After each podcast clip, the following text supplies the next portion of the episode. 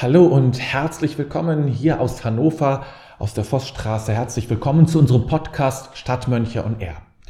An diesem wunderschönen Sonnentag, es ist, also hier scheint zumindest die Sonne, es ist strahlend blauer Himmel, es ist jetzt nicht super, super warm, aber es ist doch deutlich angenehmer, als es noch vor ein, zwei Wochen waren. Also der Frühling kehrt langsam, wenn auch mit leisen Schritten, ähm, kehrt er also ein in unsere, in unsere Wirklichkeit, kann man so sagen. Ja, Heute äh, geht es um ein sehr wichtiges Thema. Es geht um das Thema der Selbstverachtung. Wege aus der Selbstverachtung.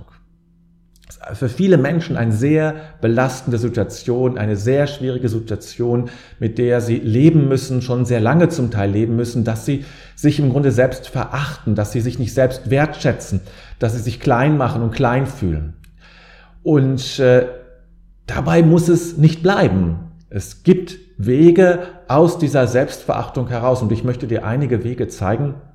Und selbst wenn du es jetzt nicht so groß Selbstverachtung nennst, ja, äh, manche sagen auch äh, Minderwertigkeitsgefühle, ist sowas ähnliches, ja, geht in die gleiche Richtung und es hilft auch das Gleiche. Also wie immer du es nennst, es geht darum, dass ich mit mir nicht gut umgehe, dass ich mich nicht wertschätze. Und jetzt könnte man einfach sagen, ja, ja, dann schätze ich doch wert. Das reicht nicht. Das braucht mehr. Es ist ein, ein Weg, den man zu gehen hat, um aus dieser, ja, aus dieser Situation herauszufinden. Wie kommt man eigentlich dazu, sich nicht wertzuschätzen? Wie kommt man eigentlich zur Selbstverachtung? Und da gibt es natürlich ein ganzes Bündel an Dingen oder an Ereignissen, die dazu führen können, dass ich mich nicht selbst wertschätze. Es beginnt mit traumatischen Erfahrungen, die da sind, die sehr oft dazu führen, dass ich mich nicht selbst wertschätze, weil ich mich als Opfer von etwas erfahre, weil ich erlebe, dass andere über mich bestimmen, mit mir etwas tun, in mein Leben eindringen, ohne dass ich es irgendwie regulieren könnte, ohne dass ich Einfluss darauf habe. Das ist ja das Traumatische, dass mir die Einflussmöglichkeit, die Regulation genommen wurde. Und so fühle ich mich klein und schwach, eben in, ich bin in einer Opferrolle. Und das kann sehr drastisch sein, das kann sehr stark sein, das kann mich mein ganzes Leben lang begleiten und führt dann oder kann dann wirklich zu einer Selbstverachtung führen. Auch äh, wiederholte Erfahrung des Scheiterns. Ich schaffe es nicht. Ich habe es so oft versucht, ich schaffe es nicht. Und wieder mal ist es passiert, dass es mir nicht gelingt. Kann dazu führen, dass ich mich selbst verachte. Und kann man natürlich auch hier fragen, wie kommt es eigentlich, dass man immer wieder scheitert? Ne? Es gibt also noch Fragen, die noch dahinter stehen. Auch natürlich eine wenig hilfreiche Kindheit, um es mal sehr vorsichtig auszudrücken. Eine Kindheit, in der ich, ja, in der ich nicht viel Liebe erfahren habe, nicht viel Wohlwollen er erfahren habe. Das nimmt das Kind ja auf, äh, in sich auf und verhält sich, sich selbst gegenüber ähnlich. Ja, die Art und Weise, wie ich mit Kindern umgehe, wie Eltern mit ihren Kindern umgehen, nimmt das Kind auf und geht auch so dann mit sich selbst um. Es kopiert das sozusagen nach innen und verhält sich dann äh, ähnlich. Ja, und Kinder, die wenig Unterstützung erlebt haben oder Jugendliche auch, die wenig Unterstützung erlebt haben, wenig Support erlebt haben, können natürlich auch sehr schnell in so eine grundsätzliche Haltung der, der, der Selbst Verachtung kommen. Ich bin es einfach nicht wert, unterstützt zu werden. Keiner unterstützt mich, niemand unterstützt mich und ich bin es eben auch nicht wert. Und dann, wie gesagt, kommt es zu einer, kann es zu einer Selbstverachtung kommen. Schauen wir uns mal ein bisschen an, wie sich das, wie sich das eigentlich ausdrückt, Selbstverachtung. Wie, äh, wie, wie zeigt sich das eigentlich? Ich finde, eines der wesentlichen Punkte ist, oder ja, ist eigentlich diesen destruktive Selbstgespräch. Also wir reden ja immer irgendwie mit uns. Also in unseren Gedanken sprechen wir uns etwas zu, sagen uns etwas. Äh, und ähm, das kann etwas Freundliches sein oder das kann fortlaufend etwas Negatives sein. Wie zum Beispiel, du hast es mal wieder nicht geschafft. Ist doch klar, dass du es nicht schaffst. Ähm, äh, siehst du mal wieder, ach, du bist auch ein Idiot, du bist ja blöd. Also Dinge sagen wir sehr oft zu uns und das merken wir oft gar nicht. Und dennoch haben solche Gespräche natürlich eine tiefe Wirkung. Es, es verstärkt eine Haltung, es verstärkt eine ja, selbstverachtende Haltung. Es ist sehr wichtig, äh, an diesen Selbstgesprächen zu arbeiten. nicht nur in diesen Selbstgesprächen, sondern auch in anderen Situationen kann es sein, dass wir uns klein machen. Das ist auch ein Anzeichen dafür, für Selbstverachtung. Wenn ich mich ständig klein mache, wenn ich immer andere vorlasse, nie sage, ich möchte auch mal vorne stehen, ich möchte auch mal eine gute, eine tolle Aufgabe haben. Wenn ich immer nur andere vorlasse, kann das ein Ausdruck sein für Selbstverachtung. Auch Angst vor der Zukunft. Gerade in der jetzigen Zeit ist das ja durchaus ein Thema. Kann ein Ausdruck sein, muss nicht, kann ein Ausdruck sein für Selbstverachtung, weil ich mir meinen Fähigkeiten nicht traue. Ich traue mir nicht zu, ich traue meinem Leben nicht zu, meinen Fähigkeiten nicht zu, dass ich die Zukunft meistern werde. Dass es mir gelingt, auch durch schwierige Situationen zu gehen. Wenn ich mir ständig im Wege stehe zum Beispiel, auch das, ich kann mir, es gibt Menschen, die stellen sich wirklich ständig ein Bein. Ich erzählte es eben schon von dem Erfahrung des Scheiterns, das ist so was ähnliches. Wenn ich das immer wieder komme, dann kann ich mich fragen, was, warum mache ich das eigentlich? Warum bringe ich mich immer wieder in Situationen hinein, in denen ich scheitere? In denen es mir nicht gelingt, das zu vollziehen, das zu, zu tun, was ich gerne möchte. Ja? ja, insgesamt eben kann man auch sagen, ein Ausdruck von Selbstverachtung ist natürlich, sich überhaupt eben klein und wertlos zu fühlen. Und dann, spätestens dann, wenn du das wahrnimmst, wird es Zeit, daran zu arbeiten. Und jetzt möchte ich dir einige Hinweise geben, woran du denken kannst oder an einige Griffe sozusagen, die du, die, die du ergreifen kannst, mit denen du anfängst, an deiner Selbstverachtung zu arbeiten, hin, das ist das Ziel zu einer gesunden und klaren Selbstachtung, Selbstwertschätzung. Nummer eins. Was kannst du machen? Nummer eins ist, sag Ja zu deinen Gefühlen und Stimmungen. Wirklicher Stress entsteht nicht dadurch, dass ich mich vielleicht schlecht fühle, sondern dadurch, dass ich ein nicht ein, ein ungutes Gefühl oder ein sogenanntes negative Gefühl, ein Angstgefühl oder ein Nein-Gefühl könnte man das auch sagen, ablehne. Dann entsteht im Körper wirklich Stress. Ich sage, diese Angst will ich nicht. Ich sage, diese Wut will ich nicht. Warum bin ich schon wieder wütend? Ich will nicht wütend sein. Ich will nicht ängstlich sein. Ich will mir keine Sorgen machen. Das schafft Stress und das ist auch eine Form der Selbstverachtung, der Selbstablehnung. Es geht nicht darum, plötzlich in ein gutes Gefühl zu wechseln. Das geht nicht so einfach, sondern von der Nein-Energie, Ablehnung meiner Gefühle, zu einer Ja-Energie zu kommen, die Ja-Energie fließen zu lassen, zu sagen, ja, ich darf mich ängstlich fühlen, ob es gerechtfertigt ist oder nicht. Ich darf wütend sein, ob das nun gut ist oder nicht, ob das stimmt oder nicht. Ich darf wütend sein. Ich erlaube meinem Gefühl zu existieren. Ich erlaube meiner Angst zu existieren und lasse sozusagen diese Ja-Energie aus dieser Erhaltung heraus in dieses Gefühl hineinfließen. Es geht nicht darum, dass das Gefühl hinter weg ist. Es geht darum, dass ich es nicht mehr ablehne, sondern ich sage, so ist es. Es ist vielleicht gar nicht, es gibt vielleicht gar keinen Grund für diese Angst. Wenn ich darüber nachdenke, muss ich sagen, dass diese Angst unbegründet ist. Und dennoch ist sie da und dennoch sage ich Ja zu dieser Energie, sage ich Ja dazu, dass es, dass sie eben, dass sie da ist. Ganz wichtig. Deswegen auch als erstes und ganz grundlegend.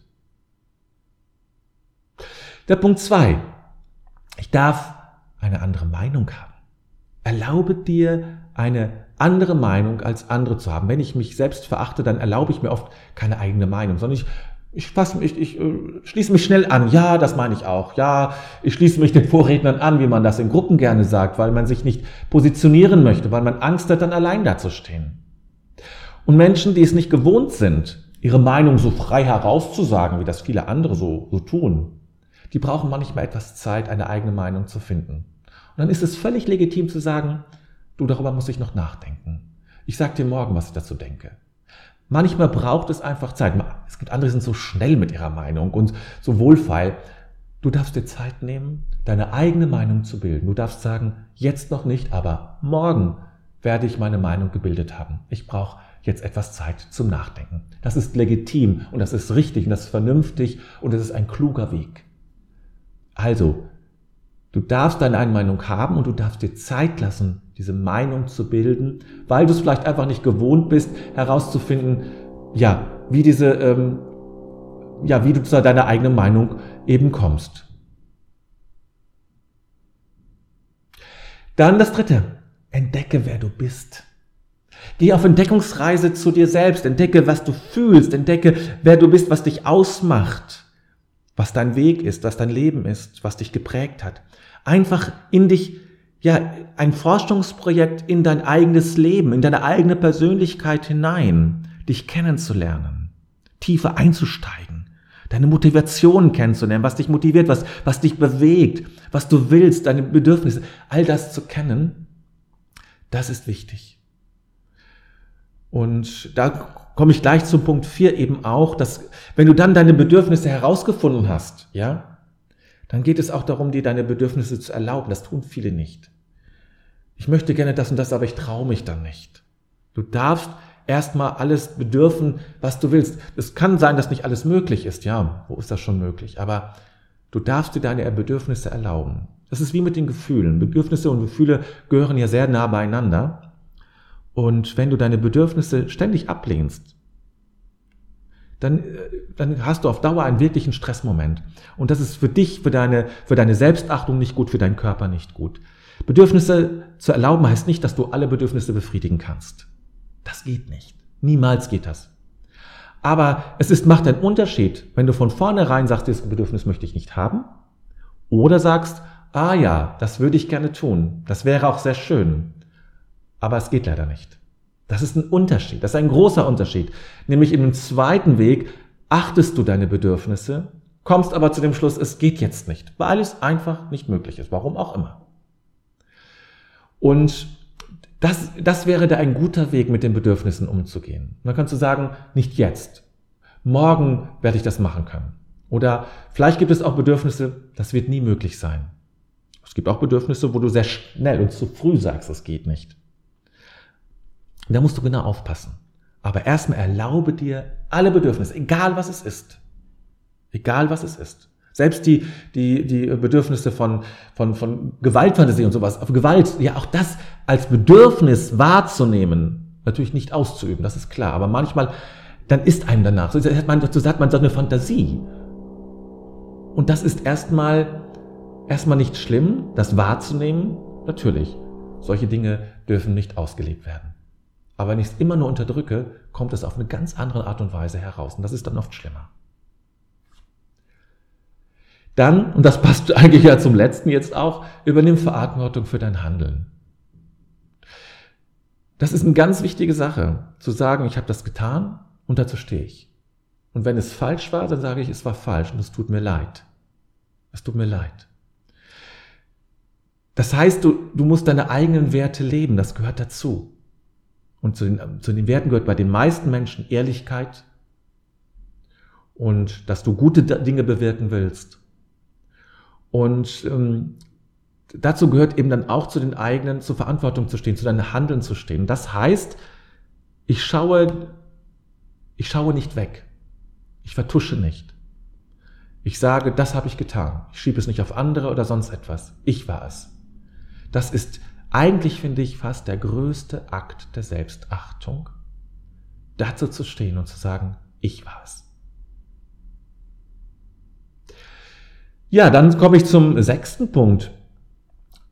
Du musst nicht perfekt sein. Also viele haben ja oder leiden darunter unter dieser Perfektionismus. Ah, das muss alles ideal sein. Eins plus muss das alles sein. Perfekt. Du musst nicht 100% leben. Manchmal müssen 80% reichen, manchmal sogar nur 60%. Es gibt Ausnahmen, da müssen manchmal sogar 40% reichen, weil es nicht anders geht. Ja, so ist das. Das ist bei jedem Menschen mal so. Niemand ist perfekt und niemand kann immer 100% geben. Und manchmal musst du 70 oder 60% geben, damit du woanders 100% geben kannst, weil wir alle nur ein bestimmtes Depot sozusagen an Energie und Fähigkeiten haben. Auch du. Also erlaube dir auch mal nicht perfekt zu sein. Nummer 7. Ich traue meinem Bauchgefühl oder traue deinem Bauchgefühl. Das Bauchgefühl das spüren wir, das kennen wir ja alle, ja, ah, das fühlt sich für mich nicht gut an oder mein Bauchgefühl sagt mir dies und jenes, sagen wir dann. Das Bauchgefühl sagt dir das, was, was du magst und was du nicht magst. Das ist eigentlich so ein Ja-Nein-Gefühl, ja. Gut oder nicht gut. Und dem zu trauen. Aber nicht blindlings, weil das Bauchgefühl lebt aus Erfahrungen, die du gemacht hast in deinem Leben. Und die können sehr unterschiedlich sein. Wenn du immer die Erfahrung gemacht hast, beispielsweise, dass Sport blöd ist für dich, heißt das noch lange nicht, dass Sport nicht gut ist für deinen Körper. Da hast du vielleicht ein komisches Gefühl, aber Sport wäre trotzdem genau richtig. Da musst du daran arbeiten, das ist ein anderer Prozess. Also deswegen, das muss man, das ist nicht das Evangelium, wie man so sagt, Bauchgefühl. Dennoch, es ist wichtig, deinem Bauchgefühl zu trauen, grundsätzlich erstmal, mit diesen Ausnahmen. Darauf zu vertrauen und das zu hören und dein Leben ein wenig danach auszurichten. Weil wenn du ständig dagegen arbeitest, dann hast du wieder Stress und das ist nicht gut für dich. Ja, dann komme ich zum letzten Punkt, dem achten Punkt und der verbindet mich sozusagen wieder mit, mit dem Anfang, unterbrich negative Selbstgespräche. Hör auf damit. Wenn du es wahrnimmst, mach Stopp. Aufhören. Vielleicht sagst du auch laut einfach Stopp. Oder du hast ein anderes Zeichen, das du machst, dass dir klar wird, aufhören damit. Sofort. Am besten schweigen oder etwas äh, umswitchen zu positiven, konstruktiven Selbstgesprächen, wenn es möglich ist. Es ist nicht immer möglich, so einfach mal eben umzuswitchen. Aber aufhören damit zu unterbrechen. Das ist so wichtig. Mach dich nicht selber klein. Beschimpf dich nicht. Du darfst dich kritisieren. Du darfst Dinge kritisch sehen, natürlich. Aber die Menschenrechte gelten auch für dich. Ja? Und das, was du dir manchmal selbst sagst, das würdest du keinem anderen sagen. Und wenn das jemand anderes zu jemand anderen sagt, du wirst du sagen, wie kannst du dich so nur so verhalten? Und wenn dem so ist, wieso verhältst du dich selbst gegenüber so? Also, deshalb gönn dir vielleicht mindestens einmal am Tag eine Zeit der Selbstzuwendung, wo du einfach mal gute Dinge zu dir sagst. Eine Minute lang.